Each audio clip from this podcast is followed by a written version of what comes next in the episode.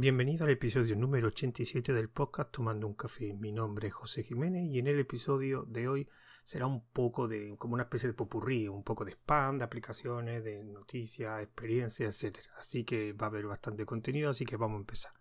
Antes de todo, pues un poco de spam, de auto spam, mejor dicho, ya que el próximo viernes eh, hará, digamos, la siguiente charla de, 24H24L. Recordad que 24H24L fue un evento que hice el año pasado relacionado con Linux, que fueron 24 horas con 24 audios de diferentes temáticas relacionadas con GNU Linux. Y este año, pues eh, empecé un proyecto relacionado con ese evento que eran las charlas. Y las charlas consistían en una serie de directos donde se abordaba una temática específica de, Geneulino. Y en este caso, el viernes 16 em, a partir de las 10 y media hora española habrá una charla que se hablará sobre administración de Linux. Y esta charla que será un directo en YouTube a través del canal de YouTube de 24H24L, simplemente buscarlo, en el que yo estaré de moderador y habrá cinco participantes que serán gente con bastante conocimiento en el tema de la administración. Y lo que se va a hablar principalmente va a ser un recorrido a lo largo de la historia de cómo se iba administrando Linux, desde empezamos desde los años 90 hasta en la actualidad.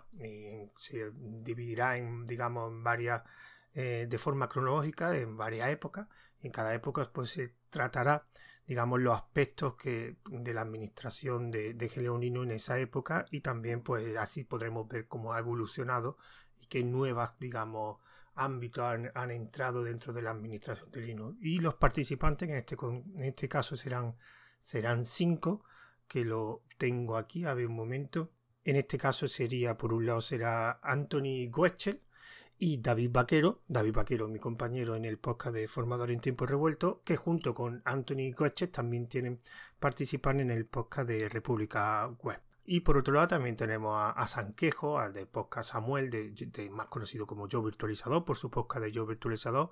Y de, como siempre me ha gustado, que siempre he querido que en esta charla siempre hubiera gente de, de Sudamérica, en este caso, digamos, representando a esa región, tenemos a Rodolfo Pilas y por otro lado teníamos a Anahuat, espero que lo haya dicho bien, un brasileño con bastante conocimiento, hablará también de Simbra, de hecho tiene un libro publicado de LDAP y esas cinco eh, personas, pues lo que veremos en esa charla sería pues, pues, la evolución que ha habido a lo largo del tiempo de la administración en Linux. Aquí hablaremos tanto de sistemas, de redes, de, de diferentes ámbitos relacionados con la administración. Aquí sí, que si quieres verlo, después ya, digamos, también se subirá en formato audio al podcast, al podcast de 24H24L y también se distribuirá, digamos, por diferentes sitios. Creo que el directo será por un lado será por YouTube y también por PeerTube, digamos. David Marsal, digamos, el compañero de, organización del evento, lo, se va a encargar de la retransmisión por PeerTube. Ya todo esto lo pondremos en, la cuenta de Twitter que, tenemos de este evento, que es 24H24L1. Y también lo dejaremos en, el canal de Telegram que tiene, que es evento 24H24L, en la cuenta de Mastodon, etcétera. Todo esto, las notas de audio que le interese, le pondré la, información de, de, este directo. Otro, otro auto spam. Bueno, el próximo miércoles, la semana que viene, creo que es 21, si no recuerdo mal, miércoles 21. Sí, miércoles 21 voy a tener una entrevista, digamos, charla con Fran Méndez, que fue el creador de, la iniciativa Async API, que iba a hacerle una, entrevista en, mi podcast tomando un café, pero le propuse que como claro, digamos que él lo que busca en, este tipo de entrevistas también está enfocada más a unos usuarios más técnicos pues le propuse que, como ya había tenido alguna experiencia con los chats de voz de Telegram, que si quería que, como de todas formas tenía que quedar con él para grabar, de todas formas, pues si esa hora que íbamos a quedar a grabar, pues si le interesaba, pues hacerlo en un chat de voz en uno de mis canales de Python. Y él aceptó, y el próximo miércoles 21 a las 10 de la noche hora española, en mi canal de Aprende Python, simplemente buscarlo en, Telegram, eh, Aprende Python, ahí haremos el chat de voz con Fran Méndez, lo que hablaremos sobre la iniciativa Async API y también cuando, como se puede grabar los audios en los chats de voz, después ese chat de voz lo distribuiré al podcast de Tomando un Café por las rutas habituales de este podcast. Así que será pues una charla, digamos, entrevista para que nos cuente un poco más sobre, sobre esta herramienta o esta iniciativa. Y ya por aquí ya se acaba, digamos, mi, mi auto-spam y lo que me gustaría pues hablar un poquito de, diferentes experiencias y que he tenido últimamente, pues me gustaba pues vamos a comentar un par de cosas. La primera de ellas es, si la habéis leído en el título, mi experiencia con AliExpress. Bueno, eh, AliExpress, para que no sepa, una tienda, digamos, china que destaca porque vende un montón de cosas de muchos tipos de productos y muy baratos. ¿Cuál es el problema? Que claro, cuando tú vendes tan tan barato vienen los productos de China y el problema principal es la garantía. Esto todo el mundo que compra AliExpress lo sabe o debería saberlo, incluido yo que lo sabía. Pero ¿qué ha pasado? Que cuando después te ocurre un problema y te das cuenta que la garantía de AliExpress es penosa, pues te da coraje aunque lo supiera. Y eso es lo que me ha pasado. Hace unos meses compré una memoria RAM, que tardó bastante la verdad, pero bueno, eso es algo que cualquiera que compre en AliExpress lo sabe. Estaba muy barata realmente. Además era una memoria para mi ordenador, que mi ordenador es relativamente, bueno, bastante antiguo, aunque funciona muy bien, no tengo ningún problema de funcionamiento, pero una memoria DDR3 y entonces yo no, no, quería comprarme los precios que veía en Amazon o en PC Componentes y decidí comprarme, pues como ya había comprado varias cosas en AliExpress y, han salido bien, pues decidí comprarla en AliExpress. Así que, simplemente encontré una muy barata y bueno, sí, relativamente barata. Y como no quería tampoco muchos gigas, yo quería más que 8 gigas, pues decidí a comprármela. ¿Cuál es el problema? Que cuando vino estuvo funcionando, la conecté y de buena primera al mes por ahí dejó de funcionar. Mm, yo tenía también otro banco, con el ordenador venía con otro banco de memoria de 8 GB y realmente dejó de funcionar. Y no sabía lo que hacer, lo probé, hice todas las combinaciones, la limpié, no había forma de que funcionase. Y me puse en contacto, digo, bueno, voy a ver, como ha pasado un mes nada más, voy a ver la garantía e-, en AliExpress. Y es verdad que yo sabía que, que me iba a pasar lo que me pasó, que me le iba a comer con patata pero me sorprendió mucho primero eh, la poco servicio de atención al cliente que tiene AliExpress la tienda, no el vendedor, la tienda. Es impresionantemente malo. O sea, busqué y rebusqué simplemente un correo electrónico. Yo lo único que quería preguntar era simplemente cómo hacía para, eh, para que me dicen la garantía, porque estaba un producto roto y me lo había comprado un mes y tenían un chat, pero un chat que digamos que tienen solo dos opciones, o sea, tú vas poniendo opciones y ellos lo que remarcaban una y otra vez y otra vez y otra vez era que si habían pasado más de 15 días desde que yo, digamos, eh, confirmé la recesión del pedido, que evidentemente habían pasado más de 15 días, como que no hacían nada, que me pusiera en contacto con el vendedor y que con el vendedor. Y aún así, yo lo que quería era que alguien, que no fuera un robot, que no fuera yo qué sé, un correo electrónico. Ya no te digo un chat de un chat como tiene Amazon, que es un chat que con personas de servicio técnico. No, no, no. Bueno, pues al final encontré una forma de enviar un mensaje a ese chat, pero un chat que era casi con un robot. Yo no hablaba con nadie y me respondieron que, que ellos habían, habían, habían dado una notificación al vendedor y que de todas formas me pusieron en contacto con el vendedor. Pero nada más, se lavaron las manos. Y con el vendedor, evidentemente, pasó lo que, lo que iba a pasar que bueno, fue surrealista, pero claro, el vendedor era chino, era a través de un chat me ponía de mensajes con el, con el vendedor, primero se puso una persona, después se puso otra que fue la, realmente la que me solucionó el problema, bueno, me solucionó, simplemente me dijo lo que yo sabía, que sí, que si estaba rota, que no era que la enviasen a, a China, y que los gastos de envío tenían que correr por mi cuenta. Claro, yo dije que si tenía alguna otra opción, que porque lo que me costó la memoria me iba a costar más los gastos de envío de volverla a enviar que lo que me costó la memoria y me dijeron que no y ya está. Así que me comió la memoria con patatas por comprar algo barato. Yo sé, evidentemente, ya tengo muy clarísimo que no voy a comprar, no sé, no creo que compre más en AliExpress.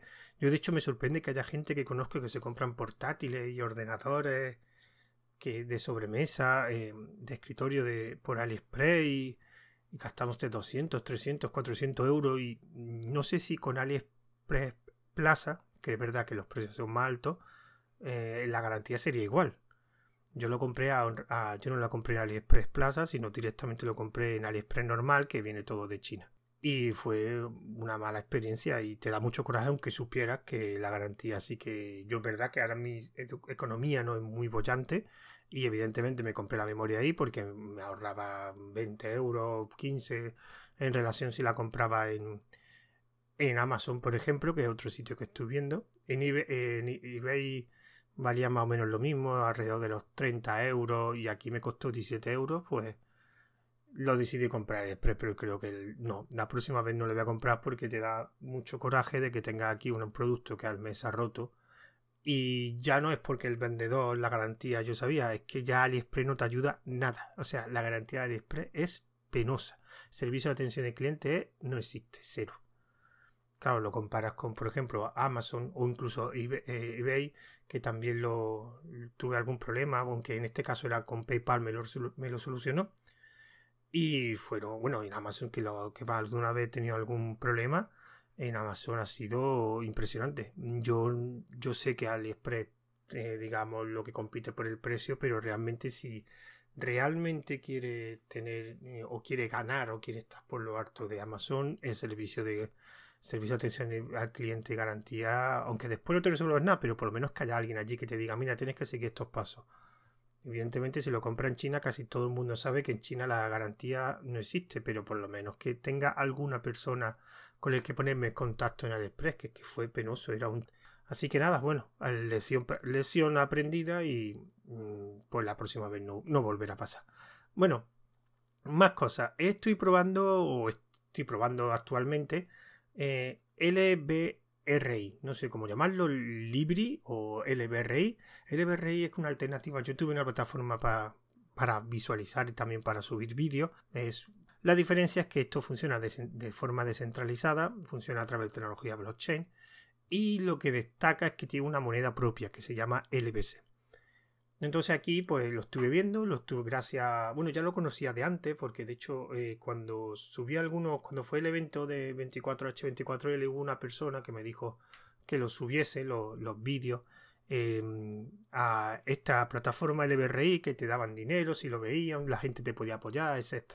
Exactamente. Y hace poco, en el podcast de Fenómeno Mutante, Oscar Martín, que es uno de los dos, digamos, eh, presentadores de ese, de ese, podcast, estuvo hablando eh, de que estaba en, el LBRI, LBRY, perdón, y contó su experiencia y me decidí, pues, pues tienes que instalarte un cliente, tienes dos formas de instalarte, o instalarte un cliente, en este caso en Linux yo me instalé la app también formato app Mac, cliente, o también a través de la plataforma Odyssey, que a diferencia de, si te instalas el cliente de escritorio Odyssey te da una serie de opciones que no puedes hacer en el cliente de escritorio, cara, cara lo diré. Bueno, la cuestión es que esta plataforma, a diferencia de YouTube, te da una serie de recompensas. Ah, tiene recompensas por seguidores, o sea, si tú subes vídeos o, creas un canal, eh, tiene una recompensa que es, por ejemplo, por ser creador y porque haya gente que te siga. Entonces, en función de ese número y del nivel de los que te sigan tengan, pues te darán una serie de monedas de dinero de la moneda esta LBC. También lo tienes por invitar a gente. Si invita a gente y esta gente pasa en el nivel 1, que ahora explicaré los de los niveles, pues te dan también una recompensa en la moneda virtual. Y también por visitar, eh, por ver vídeos, te van, dependiendo del número de vídeos, hay varios niveles. Cada nivel implica un número de vídeos determinado, 5, 10, 20, hasta el nivel 5, que son 1000 vídeos. Y cuando llegas a ese número, te van dando también otra recompensa de moneda virtual, también recompensas por ver cada día eh, vídeos, pues te dan, evidentemente no te dan mucho. No, esto no lo vamos a engañar. Pero lo bueno que tiene también es que si tú subes vídeos, puede incluso sincronizar el canal, un canal de YouTube al, canal que cree en LBRY. Entonces, hay una opción que la gente te puede dar propina en su moneda o incluso te puede repostear. Significa que yo cojo tu vídeo y en mi cuenta o en mi canal lo, reposteo como hace un retweet. Pero para eso esa persona tiene que gastar un, dinero, 0,1, 0,2, tiene que, tiene que aportar un dinero. Entonces, pues te puede ganar eh, dinero, digamos, en la moneda virtual, los propios eh, usuarios que ven tus vídeos, los que te pueden apoyar. Entonces, yo realmente estoy ahí, subo los vídeos de las charlas. No tengo muchas visitas. Hay bastante contenido en inglés, sobre todo de, de Linux, que por eso por eso sigo viéndolo, porque hay bastante contenido, todo en inglés, evidentemente. La mayoría de los canales Eh, son, me imagino que serán. Hay algunos que dicen que se han pasado de YouTube a, a LBRI, pero yo creo que la mayoría será, digamos, sincronizado. Entonces, eso es lo que quería comentar ahora. Entonces, eh, tú puedes coger un canal de YouTube y todos los vídeos que suba al canal de YouTube automáticamente se van a pasar a LBRay. Si digamos que hay una sincronización. El único requisito es que tienes que tener 300 suscriptores en el canal de YouTube. Si tienes 300, a partir de 300 suscriptores, hay un proceso en que te baja. Lo que pasa es que a mí no me funciona bien porque yo en mi canal de YouTube tengo varias, digamos, listas. Tengo el canal de YouTube del evento 24H24L, pero tengo de los cuestionarios, otro de las charlas y no, me ha subido, digamos, el, principal, pero no me ha subido los vídeos de, la, de las listas, que de hecho lo que yo quería subir era lo del 24H, 24L para no tener que subirlo yo manualmente. Entonces no, me ha funcionado bien, así que lo que hago es, pues a mi cuenta personal voy subiendo, voy subiendo los vídeos, no tiene mucho, muchas visitas, tampoco vamos, vamos llegando. Pero está bien, eh, vas consiguiendo un dinero, mm, yo lo tengo acumulado, yo ahora mismo tengo 22 la moneda LBC, que aproximadamente son 4 euros y medio, o sea, no es mucho.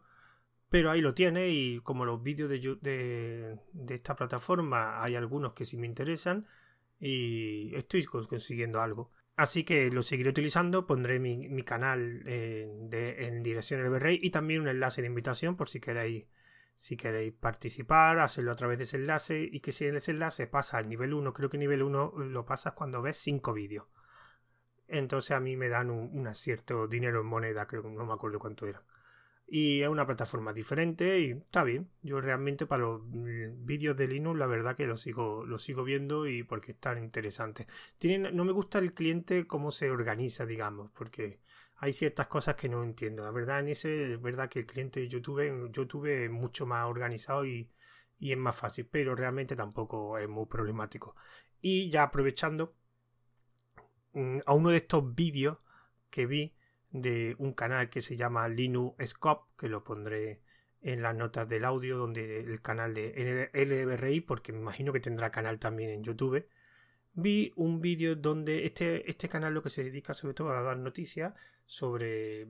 hace vídeos sobre distribuciones de Linux, sobre todo nuevos lanzamientos, y hace también modificaciones de escritorio, o sea, lo tunea escritorio.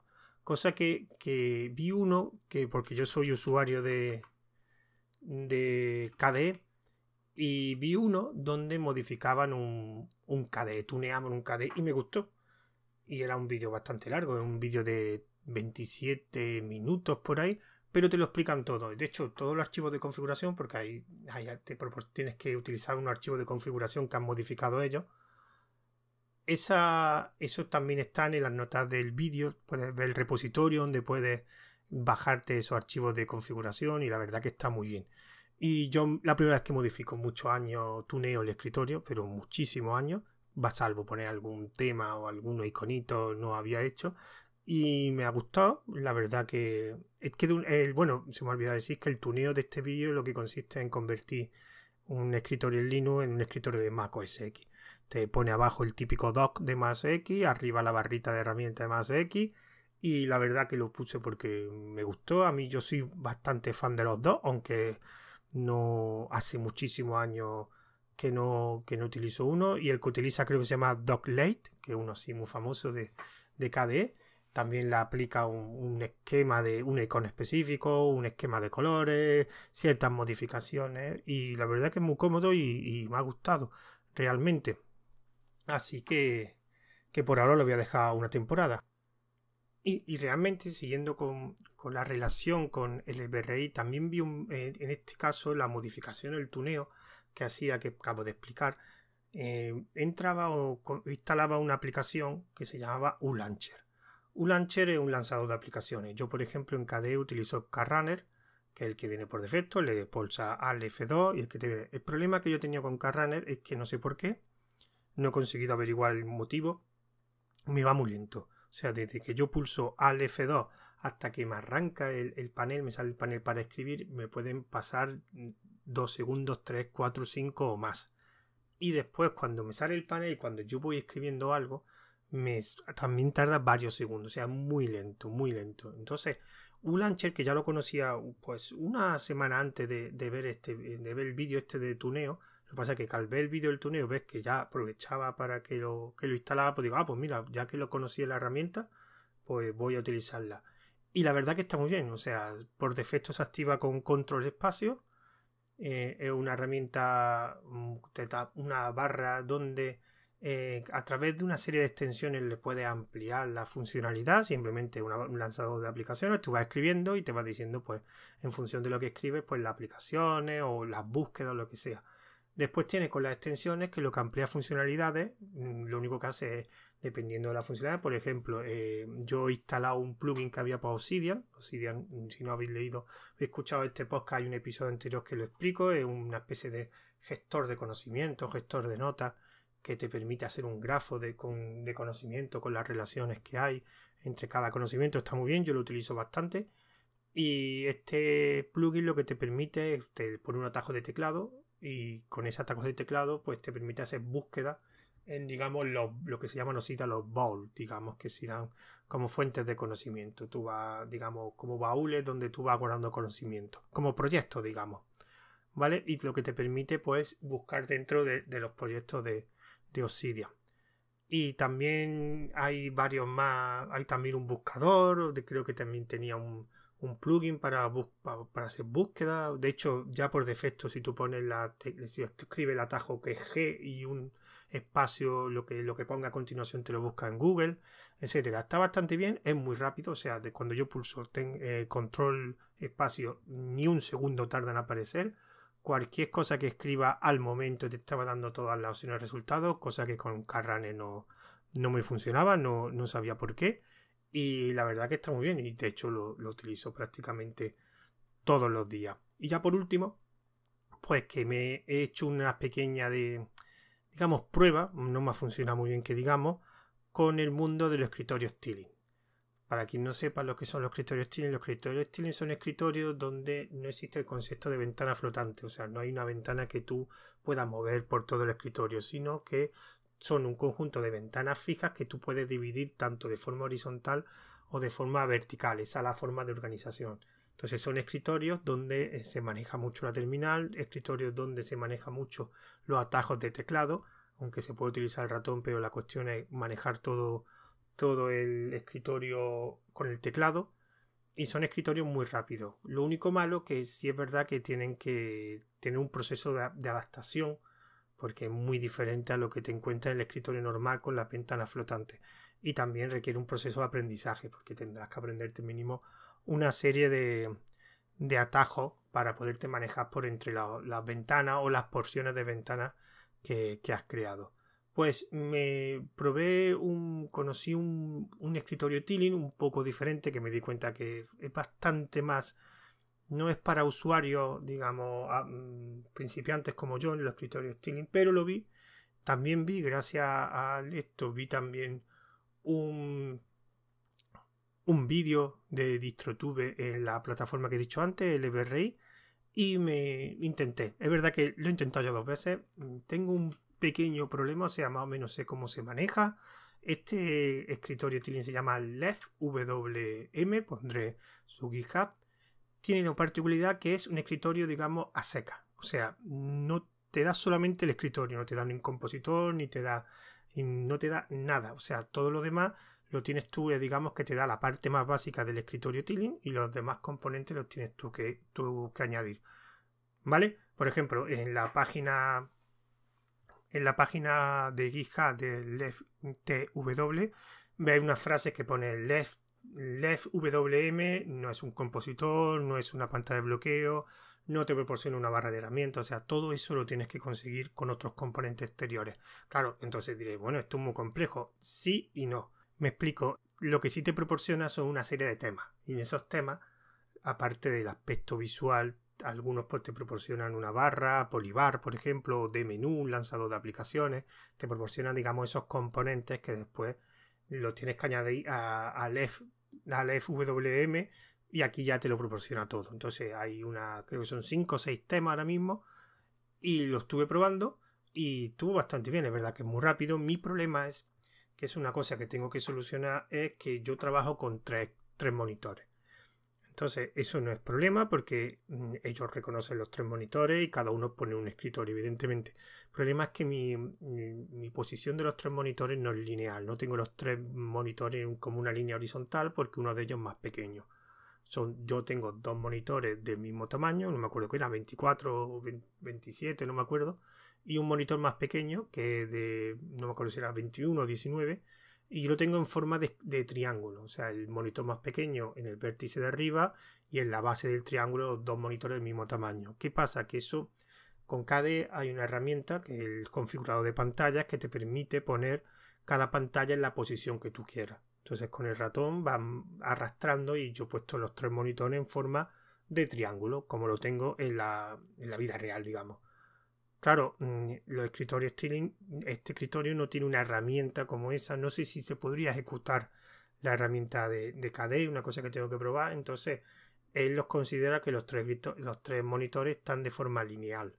Claro, y eso es perjudicial o es más, eh, no, no es eh, lo mejor, porque no es la distribución real que yo tengo. Yo no tengo los monitores de forma lineal, en línea horizontal, los tengo eh, de forma triangular. Entonces a la hora de manejarte o moverte por los, por los diferentes escritorios no están en la misma posición. Es un poquito engorroso. No sé si en el archivo de configuración del escritorio habrá alguna opción para decirle, dice, mira, o como lo que he dicho, para ver si podría arrancar, porque claro, aunque sean terminales, tú puedes arrancar cualquier aplicación, tú puedes tener un navegador. Lo que pasa es que el navegador o es a pantalla completa o es una porción del terminal, digamos en función de los cortes que haga.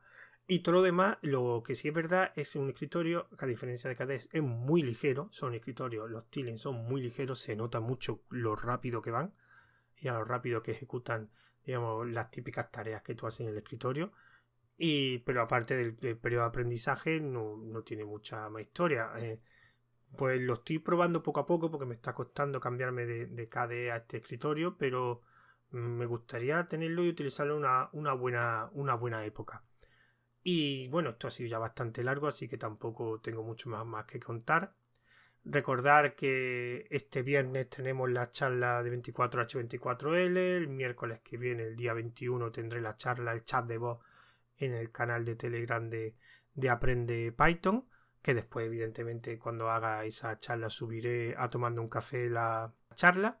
Y poco más. Para acabar por los métodos de contacto, recordad que tengo un correo que es tomando un café una cuenta de Twitter que es tomando guion bajo un guion bajo café para cualquier sugerencia, duda que tengáis, ahí tenéis esos dos, esos dos sitios y recordad que este podcast se va a distribuir tanto por un canal de Telegram que se llama Tomando un Café, por el servicio de podcast, iVoox, perdón, y Anchor FM. Así que me despido de vosotros hasta el siguiente audio. Adiós.